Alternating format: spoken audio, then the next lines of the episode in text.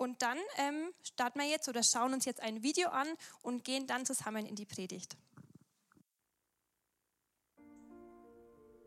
Gott, wo bist du? Wo soll ich dich suchen? In dem Sonnenstrahl, der mich morgens an der Nase kitzelt? Im Gesicht des lächelnden Mannes in der Straßenbahn? In dem kleinen Kind, das schreit und weint? In den Tönen der Musik? Wo soll ich suchen? Ich suche. Jeden Tag aufs Neue. Manchmal finde ich dich leicht und manchmal suche und suche ich und werde verzweifelt und verzweifelter. Dann will ich schreien und zetern. Warum bist du nicht da? Dann zweifle ich. Zweifel an dir. Dann fühle ich mich verlassen und glaube, dass du mich verlassen hast. Und dann finde ich dich plötzlich wieder. An Orten, an Plätzen, in Momenten, in denen ich nicht damit rechne. Und dann erkenne ich, du bist immer da, aber nicht immer bemerke ich es. Gott, ich bitte dich, sei da. Lass mich dich sehen, lass mich dich spüren, lass mich dich hören, lass mich erkennen, dass ich dich nicht suchen muss. Denn du hast mich längst gefunden. Amen.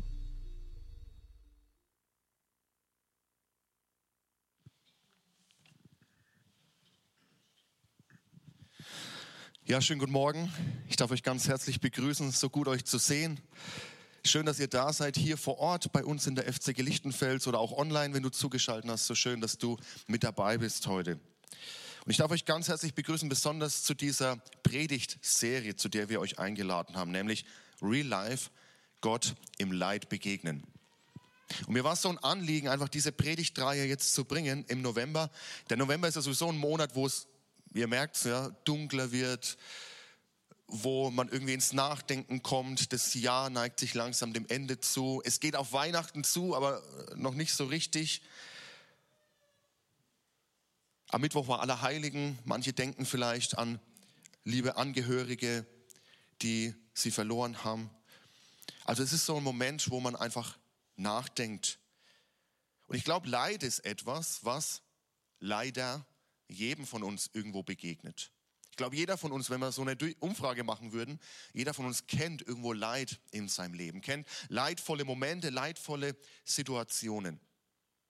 Aber jetzt habe ich diese Predigtserie nicht einfach nur genannt, warum Leid, sondern ich habe sie genannt, Real Life, echtes Leben, Gott im Leid begegnen, weil ich glaube und der festen Überzeugung bin, dass Leid und ich glaube auch dein Leid keine Sackgasse ist, sondern dass Gott dir in deiner Situation, in deinem Leid begegnen möchte und mit dir durch dieses Leid gehen will.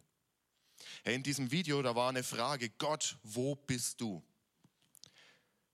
Und ich weiß, vielleicht hast du diese Frage auch schon mal gestellt. Gott, wo bist du jetzt gerade? Du fühlst dich so weit weg an oder ich habe keine Ahnung, wo bist du? Wenn es dich gibt, dann zeig dich mir, dann begegne mir. Oder warum passiert das? Warum lässt du das zu? Gott, wo bist du?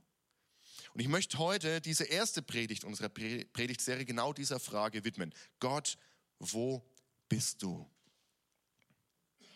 Und so eine Predigtserie über Leid, die hat gewisse Herausforderungen.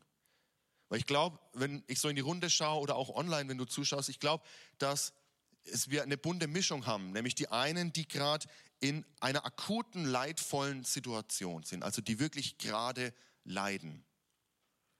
Aber wenn du gerade leidest, dann brauchst du wahrscheinlich keinen theologischen Diskurs, du brauchst kein Referat darüber, ja, was die Bibel dazu sagt, sondern wenn wir im Leid sind, wenn wir wirklich leiden, wenn uns gerade irgendwie was passiert ist, was uns die Fragen wirklich äh, in den Kopf bringt, dann brauchen wir wahrscheinlich einfach nur jemanden, der neben uns sitzt und der uns zuhört. Da brauchen wir einfach jemanden, der uns vielleicht mal in den Arm nimmt. Und dann sind vielleicht auch Leute da, die gerade nicht in, in einer Leitsituation sind und Gott sei Dank auch dafür.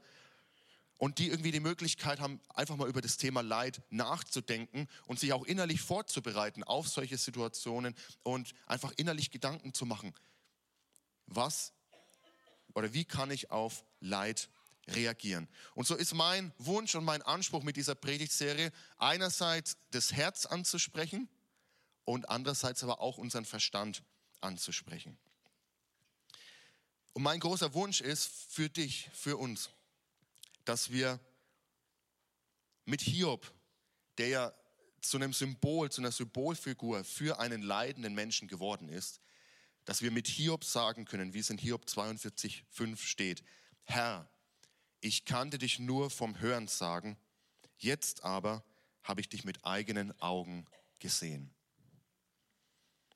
Ich möchte dich einladen, wenn du die Möglichkeit hast, dann sei doch gerne an allen vier Sonntagen dabei, weil es wird es aufeinander aufbauen. Wir werden verschiedene Perspektiven zu dem, zu dem Thema betrachten. Ihr habt auch die Möglichkeit, früh zu kommen oder um 17 Uhr zu kommen. Ihr habt die Möglichkeit, online mit dabei zu sein.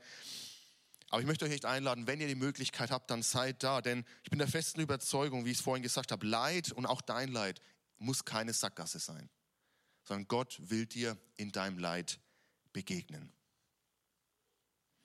Und ich möchte gern für die Predigt beten und wenn ihr möchtet, dann schließt euch doch mit an innerlich und öffnet euer Herz für das, was Gott heute zu uns reden möchte. Herr Jesus Christus, ich danke dir. Ich danke dir, dass wir hier sein dürfen, dass wir zusammenkommen dürfen. Und ich danke dir, dass du doch schon längst da bist. Herr, und so wollen wir uns wirklich auch unser Herz öffnen für dein Wort, denn dein Wort ist uns Wahrheit und Richtschnur für unser Leben. Herr, und wir geben dir Erlaubnis, zu uns zu sprechen heute. Heiliger Geist, wir geben dir Erlaubnis, zu uns zu sprechen und uns zu verändern. In deinem Namen beten wir. Amen. Wir gehen mal ins Jahr 2016. 2016 hatten zwei Brüder, Zwillinge sogar, eine Idee. Diese zwei Zwillinge, die heißen Johannes und Philipp. Und sie hatten eine Idee, nämlich äh, junge Leute wegzubringen vom Computer und von der Couch und vom Fernseh und sie einfach wach zu rütteln und ähm, ja, zu aktivieren. Und eine Begeisterung hervorzurufen für Natur, für Abenteuer und einfach für das echte Leben. Und genau deswegen haben sie sich auch Real Life Guys genannt. Also übersetzt vielleicht die Kerle des echten Lebens, Real Life Guys. Und diese Zwillinge, die sind in einem gläubigen Elternhaus aufgewachsen. Ihre Eltern waren Christen, aber sie haben selber gesagt, unsere Eltern, die waren ultra streng gläubig und mit dem frommen Zeug, da wollten wir eigentlich nichts mehr mit zu tun haben. Also das ist der aktuelle Stand, wo diese Zwillinge sind als sie losstarten in dieses Projekt Real Life Guys. Und sie starten einen YouTube-Kanal und sie laden verschiedene Videos hoch, wo sie Dinge bauen. Da bauen sie zum Beispiel eine Badewanne um zu einem bemannten U-Boot. Sie bauen eine Badewanne um zu einer bemannten Drohne, mit der sie sogar zum Bäcker fliegen und einkaufen gehen. Sie beginnen mit dem Bau eines großen Traumbaumhauses mit drei Stockwerken. Sie bauen Sie dürfen sogar mal äh, 48 Stunden in dem Baumarkt verbringen und dort alles benutzen und bauen dort einfach eine Achterbahn mit einer Höhe von über 10 Meter und mit einem Looping, die in den Pool führt. Also das klingt auch wie ein Traum, oder? Für junge Leute und vielleicht auch für die Älteren von uns. Also sie wollen dieses echte Leben leben. Und ihre Videos, die kommen echt gut an. Sie werden inzwischen millionenfach aufgerufen. Also wenn ihr bei YouTube Real Life Guys eingebt, diese Videos werden millionenfach angeklickt und angeschaut. Und ihr YouTube-Kanal hat 1,5 Millionen Abonnenten, die also regelmäßig sich darüber informieren lassen wollen. Real Life Guys, die Kerle des echten Lebens. Aber dieses echte Leben bei diesen Jungs hat auch eine andere Seite. Das eine ist der Erfolg, das eine ist das, wie sie ankommen, das eine ist das, wie sie Menschen erreichen und tatsächlich es schaffen, auch junge Leute zu bewegen, ihren Hintern von der Couch runterzubekommen. Aber ihr Leben hat auch eine andere Seite. 2018 stürzt ihre Schwester Ellie mit dem Flugzeug ab und stirbt. Und im Oktober 2020 gibt Philipp, also der eine der Zwillinge, bekannt, dass bei ihm erneut Krebs ausgebrochen ist. Lymphdrüsenkrebs, an dem er dann am 9. Juni 2021 auch starb. Viel zu früh, viel zu jung. Diese letzten Geschichten oder diese letzten Monate, diese letzten Momente wurden auch verfilmt in dem Film Real Life, zu dem hatten wir eingeladen und der ist auch am Mittwoch im Kino gelaufen. Und einige von euch waren auch dabei. Also dieses Real Life, dieses echte Leben, und ich glaube, da können wir uns ganz gut damit identifizieren, denn auch in unserem Leben gibt es die eine Seite, das Gute, hey, das Positive, das Ermutigende, aber ich glaube, in unserem Leben gibt es auch die andere Seite, die Tiefen, die Herausforderungen, die Nöte. Aber in diesem Leid, oder vielleicht sollte man sogar sagen, durch ihr Leid, finden diese Brüder Johannes und Philipp zum Glauben an Jesus.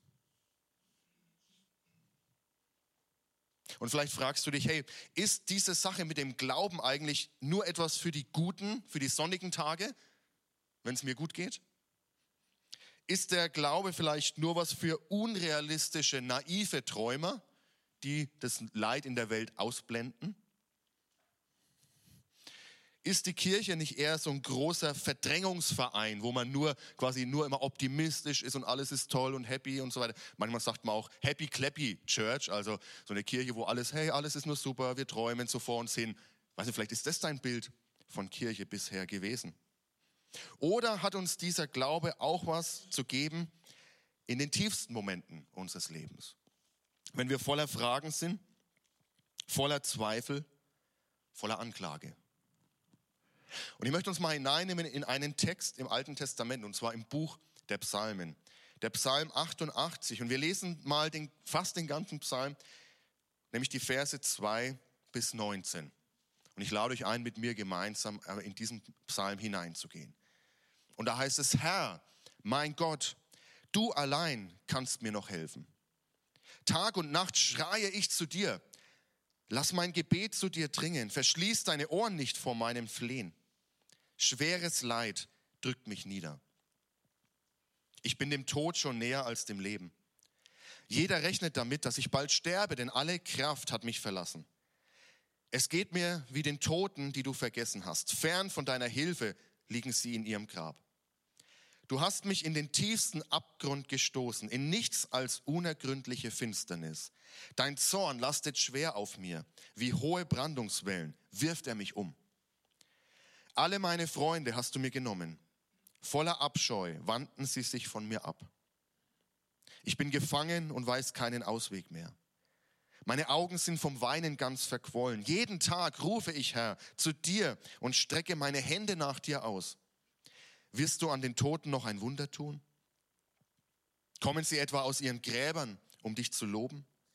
Erzählt man im Totenreich von deiner Gnade oder in der Gruft von deiner Treue? Sind deine Wunder wohl am Ort der Finsternis bekannt? Wissen die längst vergangenen Toten von deiner Gerechtigkeit? Herr, ich schreie zu dir um Hilfe. Schon früh am Morgen klage ich dir mein Leid. Warum hast du mich verstoßen, Herr? Warum verbirgst du dich vor mir? Seit meiner Jugend bin ich elend und vom Tod gezeichnet. Du hast mir dieses furchtbare Leid auferlegt und jetzt bin ich am Ende. Dein glühender Zorn hat mich zu Boden geschmettert. Deine schreckliche Strafe hat mich vernichtet. Die Angst bedrängt mich von allen Seiten. Vor dieser tödlichen Flut gibt es kein Entrinnen. Du hast erreicht, dass mir alle den Rücken kehren. Freunde und Nachbarn gehen mir aus dem Weg. Mein einziger Begleiter ist die Finsternis. Soweit mal dieser Psalm 88. Jetzt würde ich gerne mal in eure Köpfe reinschauen. Hey, bist du überrascht, dass so ein Psalm in der Bibel steht? Wenn du dafür zuständig gewesen wärst, die Bibel zusammenzustellen, du hast verschiedene Texte zur Auswahl und jetzt sollst du auswählen, was darf rein und was muss draußen bleiben. Wer hätte diesen Text mit reingenommen und wer hätte diesen Text lieber draußen gelassen? Wer hätte diesen Text, diesen Psalm aufgenommen und wer hätte ihn lieber draußen gelassen? Ich mache jetzt keine Umfrage, muss ich keiner outen. Aber Leute, ist es nicht, dieser Psalm, ist er nicht brutal ehrlich? Vielleicht sogar etwas zu brutal dafür, um in der Bibel zu stehen. Ist er nicht irgendwie zu zweifelnd? Ist es okay, Gott Vorwürfe zu machen? Und überhaupt, wo ist die positive Wendung in dem Psalm?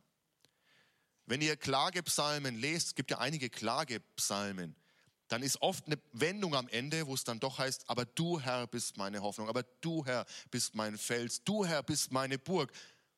Aber dieser Psalm endet auf die Note, mein einziger Begleiter ist die Finsternis. Ist das nicht irgendwie etwas zu pessimistisch, etwas zu negativ? Vielleicht hast du eher die Idee von Kirche bisher gehabt, dass man hier nicht offen sein kann, also nicht mit dem, was mich wirklich beschäftigt und bewegt, dass ich mit dem nicht kommen kann, sondern ich muss mich vorher irgendwie erst aufräumen und jetzt ausrichten und positiv stimmen, ein Lächeln aufsetzen, dann bin ich irgendwie passend für Kirche. Vielleicht hast du vorher so ein Bild gehabt von Kirche, hier darf ich nicht mit meinen unangenehmen Fragen kommen, mit meinen Zweifeln sogar, mit meiner Anklage. Vielleicht hast du das Bild oder bisher die Idee gehabt von Kirche, hier ist kein Raum für Verzweifelte, für Leidende. Vielleicht hast du gedacht, ich muss mich erst zusammenreißen, um hier willkommen zu sein. Aber ich möchte dich ermutigen. Vielleicht hätte ich diesen Psalm nicht reingenommen. Vielleicht hättest du diesen Psalm auch nicht aufgenommen. Aber Gott war es wichtig, dass dieser Psalm genau da steht. Denn es zeigt uns was. Es zeigt uns, dass wir willkommen sind mit unseren Fragen. Es zeigt uns, dass wir willkommen sind mit unseren Zweifeln und dass wir willkommen sind sogar in den tiefsten Stunden unseres Lebens mit den echtesten Fragen, die wir an Gott haben. In diesem Psalm geht es um jemanden, oder es ist ein Gebet von jemandem formuliert, dem es augenscheinlich ziemlich dreckig geht.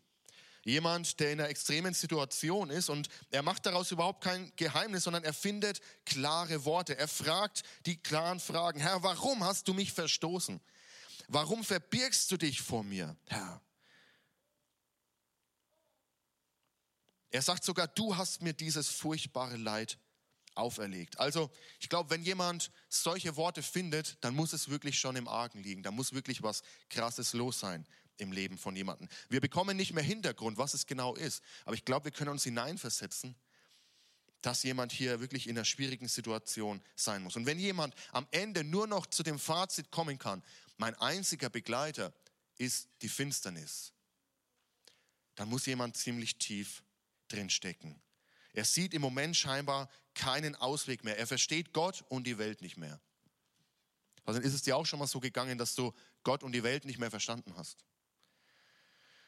Dass du so voller Fragen warst und vor Zweifel und Zweifeln und dich wirklich einfach innerlich gerungen hast, was ist hier los? Und dieser Psalm, dass er hier ist, der zeigt mir, hey, du bist willkommen mit diesen Fragen. Du bist willkommen auch mit deinen Zweifeln.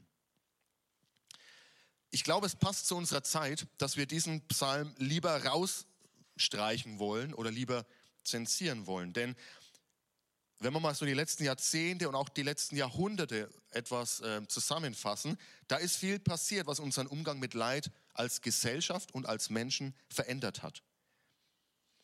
Gesellschaftlich, uns geht es größtenteils gut.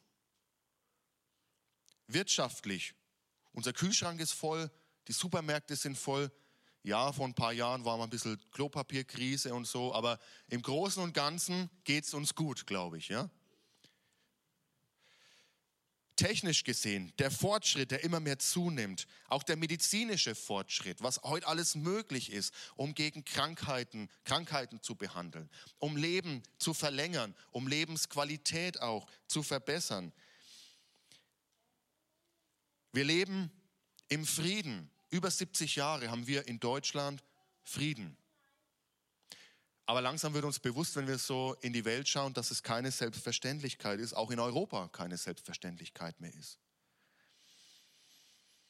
Und dieser Fortschritt hat leider nicht dazu geführt, dass wir unbedingt empathischer geworden sind oder mitfühlender geworden sind, sondern wir haben eigentlich das Leid aus unserer Mitte der Gesellschaft abgeschoben. Kranke gehen ins Krankenhaus. Sterbende, die meisten sterben im Krankenhaus. Früher sind die meisten noch zu Hause verstorben. War irgendwie mehr konfrontiert mit diesem Thema Leid und Krankheit, Verlust, Sterben. Heute haben wir das outgesourced, will ich das mal so nennen. Aber auch geistesgeschichtlich ist was passiert. Wir sind durch eine Zeit der Aufklärung gegangen. Wir sind durch eine Zeit von Rationalismus, da steckt Verstand drin gegangen. Wir haben Gott regelrecht und wörtlich aus unserer Gesellschaft heraus rationalisiert. Alles, was nicht mit unserem Verstand erklärbar war, hat keinen Platz mehr gehabt, sondern es muss nachvollziehbar, wissenschaftlich erforschbar sein. Aber Gott hatte in dem Ganzen keinen Platz mehr. Und der Atheismus, also der Nicht-Gott-Glaube, hat um sich gegriffen. Also wir haben Gott weitgehend aus unserem Lebenskonzept verabschiedet. Wir brauchen keinen Gott. Dachten wir zumindest. Und das hat Einfluss genommen auf die Art und Weise, wie wir mit Leid umgehen. Denn da, wo kein Gott ist, da, wo kein Glaube mehr ist an etwas Höheres, da, wo kein Glaube und keine Hoffnung mehr ist auf ein Leben nach dem Tod, da sind wir nur noch uns selbst überlassen. Wenn es nur noch dieses Leben gibt oder dieses diesseitige Leben, dann müssen wir alles Glück jetzt erleben. Ich muss alles jetzt mitnehmen. Und Leid ist einfach nur eine Störung, ist einfach nur etwas, was uns nervt, nämlich diesem Glück näher zu kommen. Wenn es keinen Gott mehr gibt, dann fällt es uns schwer, auch im Leiden noch Sinn zu finden. Familie und Freunde können uns unterstützen, klar. Aber letztlich sind wir doch irgendwie allein.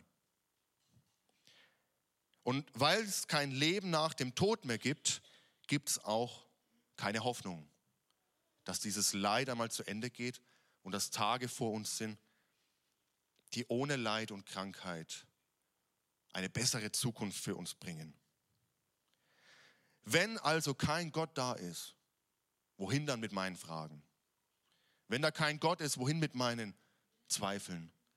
An wen kann ich mich wenden in meiner Not? Und ja, dieser Psalm, dieser Psalm 88, der ja so brutal ehrlich ist, vielleicht ehrlicher, als wir Christen es manchmal selber sind zu Gott, ehrlicher, als wir zu uns selber auch sind. Und so ehrlich wie dieser Psalm ist, aber dieser Psalmist, er macht trotzdem ein was richtig. Oh, er macht vielleicht mehr richtig, aber er macht diese eine Sache auf jeden Fall richtig. Denn wen spricht er an? Er kommt mit dieser Situation zu Gott. Das erste Wort im Psalm im Vers 2 war Herr. Herr, mein Gott, du allein kannst mir noch helfen. Das war sein erster Satz. Und so möchte ich uns herausfordern und Mut machen.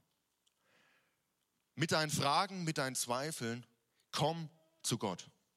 Du bist willkommen bei Gott mit diesen Fragen.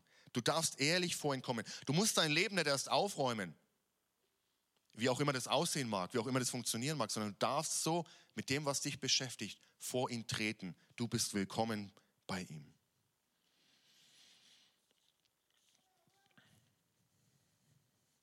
Im Psalm 34, Vers 19, da steht eine Zuversicht für uns.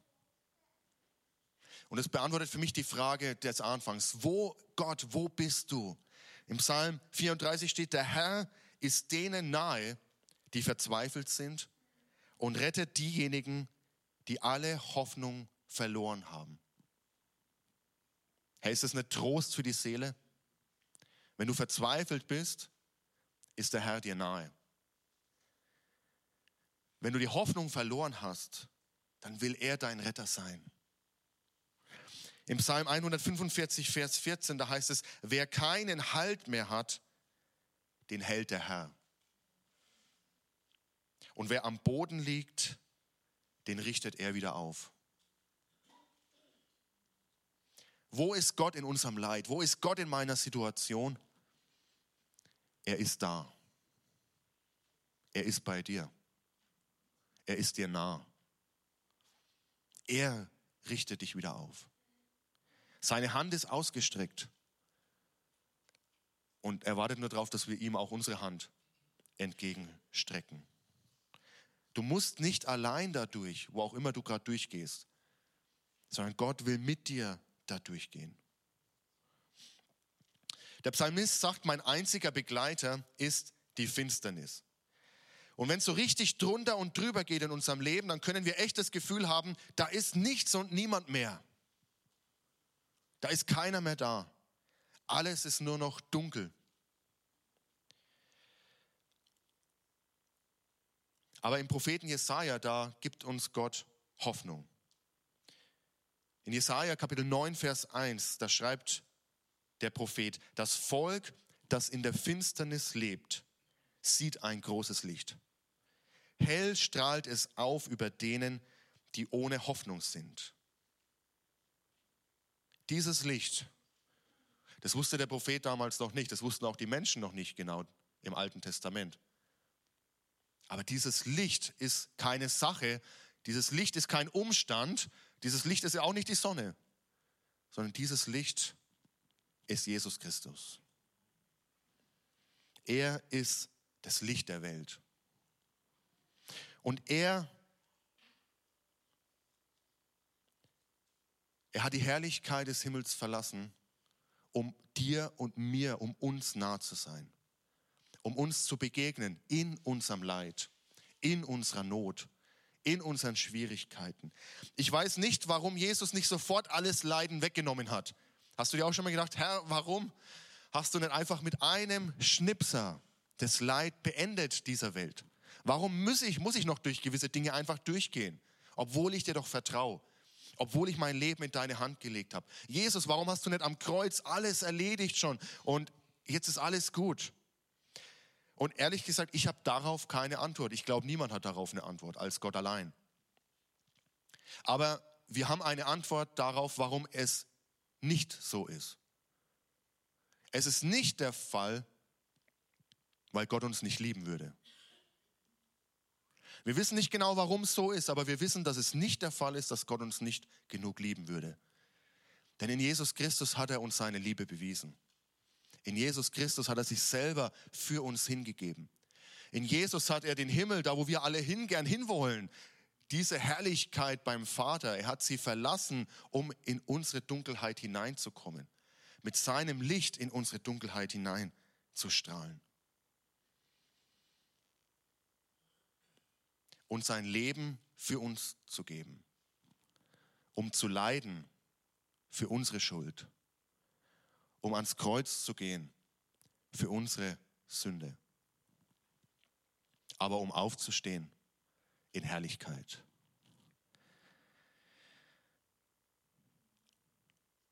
Wo ist Gott in meinem Leid? Im Lukas-Evangelium, da lesen wir eine Begegnung, wo Jesus unterwegs ist und er ist mit seinen Jüngern unterwegs und er kommt in eine Stadt, die heißt Nein und dort begegnet er einer großen Menschenmenge und er begegnet auch einem Trauerzug. Denn eine Witwe hatte ihren einzigen Sohn verloren.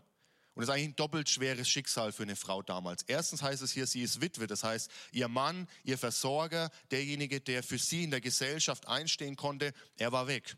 Eine Witwe war angewiesen und abhängig von anderen. Und in dem Fall, wenn ihr Sohn noch da war, war sie abhängig von ihrem Sohn. Jetzt ist ihr einziger Sohn gestorben. Das heißt, die einzig verbliebene Person, die noch ihr Halt sein konnte im Leben, ist auch verstorben. Und Jesus sieht diesen Trauerzug.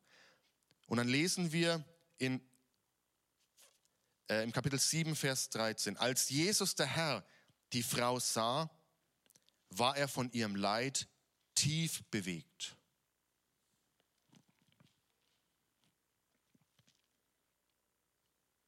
Wenn Jesus dein Leid sieht, wenn Jesus deine Not sieht und er sieht sie, dann ist er tief bewegt. Manchmal haben wir eine Vorstellung von Gott und ich kann es auch niemandem verübeln, dass er irgendwo sitzt und ja, er macht sein Ding und er hat die Welt irgendwie verlassen, sich selbst überlassen. Oder er sitzt irgendwo, macht sein Ding und wo hat mich ganz aus dem Auge verloren. Oder er ist noch für alles verantwortlich. Er schickt mir noch diesen ganzen Mist, ja, und freut sich dran. Aber diese eine Begegnung, und es gibt viele im Neuen Testament, aber allein diese Begegnung zeigt mir, als Jesus diese Not der Frau sah, da war er tief bewegt. Und genauso tief bewegt ist er von deiner Not. Genauso tief bewegt ist er von deinem Leid. Und er ist in diese Welt gekommen, um auch dir zu begegnen. Er hat uns den Heiligen Geist gelassen, um auch dir in deiner Not und in deinem Leid zu begegnen. Und er sagt zu der Frau, weine nicht. Und er tröstete sie. Und als Jesus sagt, ich lasse euch jemanden da, ich muss zwar zurück zum Vater, aber ich lasse euch jemanden da, den Heiligen Geist, den Parakletos auf Griechisch. Paraklet bedeutet auch so viel wie Tröster. Und dieser Heilige Geist ist auch heute hier. Und er ist auch heute da, um dich zu trösten, um dir zu begegnen.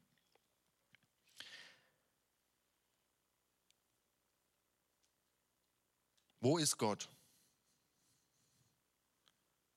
Er ist genau da.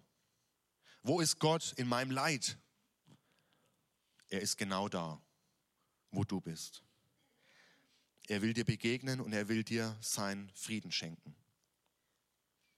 Und ich habe mal ein Zitat gefunden und das finde ich, das finde ich krass. Letztes Jahr haben wir eine Predigtserie zum Thema Frieden gemacht und da habe ich das jeden Sonntag vorgelesen und ich will es auch heute nochmal mit einpflichten lassen. Zum Thema Frieden. Was ist eigentlich Frieden? Und ich habe es etwas angepasst auf diese Predigtserie heute und ich möchte es euch mitgeben. Und da heißt es, Friede ist nicht die Abwesenheit von Leid, sondern die Anwesenheit von Jesus. Friede ist nicht die Abwesenheit von Leid, sondern die Anwesenheit von Jesus. Unsere Gesellschaft ist darauf getrimmt, wir wollen alles loswerden. Wir versuchen, Leid loszuwerden, Krankheit loszuwerden. Wir versuchen, alles von uns wegzuschieben. Aber gleichzeitig merken wir, es funktioniert doch nicht so richtig. Ja, medizinischer Fortschritt ist da, aber Menschen sterben immer noch. Ja, Diplomatie ist gut, Menschen reden miteinander. Es gibt weniger Kriege vielleicht, ja, aber wir sehen trotzdem, was in dieser Welt los ist. Menschen leiden unter Kriegen, unter Auseinandersetzungen. Ja, wir, wir haben Wohlstand und es geht uns besser, aber in anderen Teilen der Welt gibt es immer noch Menschen, die verhungern. Also wir sehen unsere menschlichen Anstrengungen, ähm, Frieden herzustellen, um, indem wir versuchen, andere Dinge loszuwerden, die funktionieren nicht so richtig. Und es kommt in diesem Zitat so wunderbar zum Ausdruck, denn Friede ist nicht die Abwesenheit von Leid. Also wenn du nur versuchst, das Leid loszuwerden oder die Not loszuwerden, dann hast du noch keinen Frieden, sondern Friede ist die Anwesenheit von Jesus.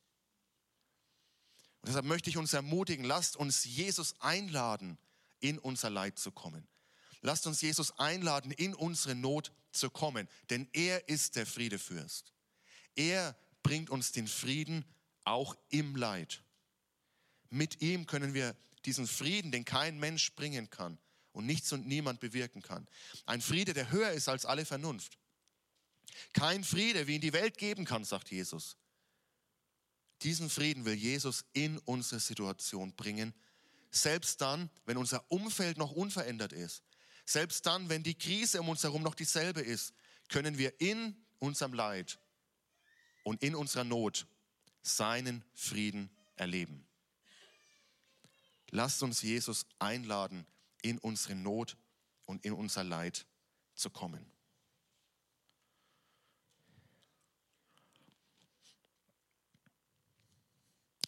Lasst uns mal gemeinsam aufstehen.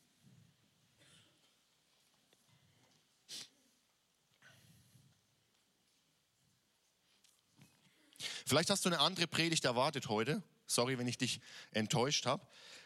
Nächste Woche werden wir uns diese Fragen auch vornehmen. Warum lässt Gott es zu? Wo ist, also warum gibt es überhaupt Leid? Und diese Fragen, die werden wir uns nächste Woche anschauen.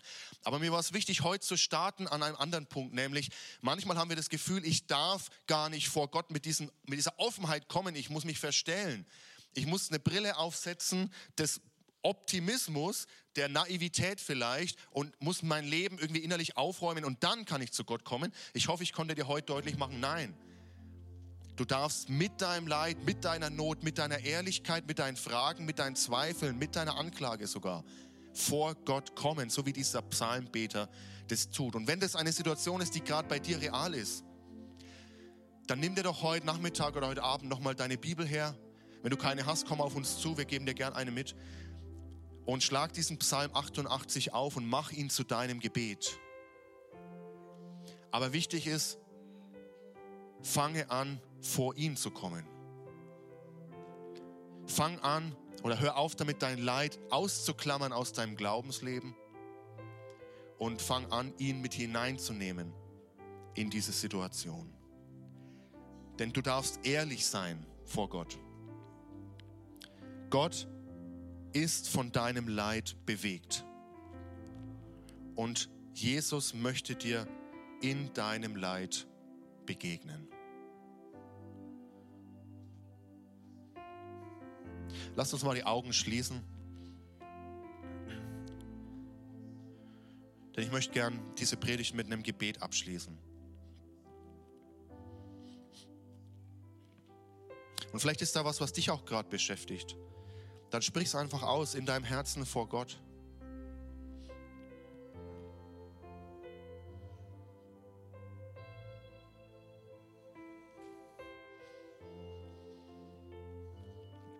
Vielleicht hast du Gott bisher ausgeklammert aus deinem Leid und aus deiner Not. Dann sag ihm einfach, Gott, ich habe noch nicht alles verstanden, wer du bist und was das bedeutet, aber Jesus, komm in meine Leidsituation hinein.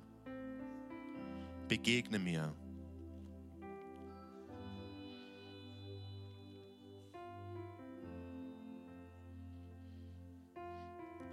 Und dann möchte ich dich einladen, heute, wenn du es noch nie getan hast, Jesus Christus in dein Leben einzuladen. Nicht nur in deine Not und in dein Leid, sondern auch in dein Leben.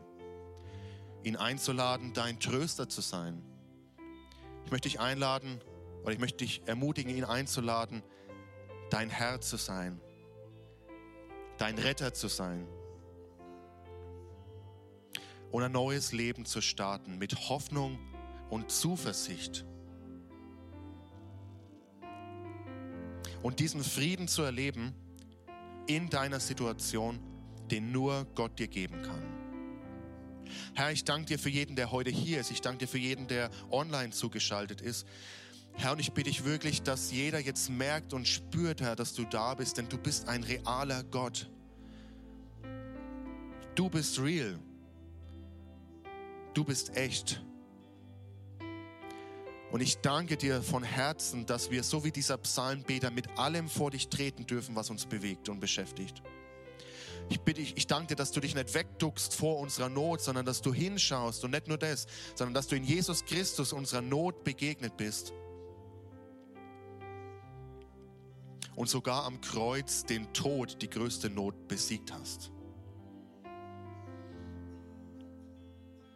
Herr, wir preisen dich und wir ehren dich denn du bist gut.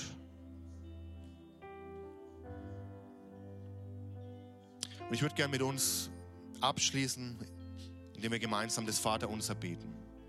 Und vielleicht betest du es anders, als du es jemals vorher gebetet hast, wenn du sagst Vater unser. Vielleicht machst du dir die Worte diesmal bewusster als bisher. Denn da steckt so viel Wahrheit drin. Lass uns gemeinsam vor ihn kommen. Vater unser im Himmel, geheiligt werde dein Name. Dein Reich komme, dein Wille geschehe, wie im Himmel so auf Erden. Unser tägliches Brot gib uns heute und vergib uns unsere Schuld, wie auch wir vergeben unseren Schuldigern. Und führe uns nicht in Versuchung, sondern erlöse uns von dem Bösen. Denn dein ist das Reich und die Kraft und die Herrlichkeit in Ewigkeit. Amen.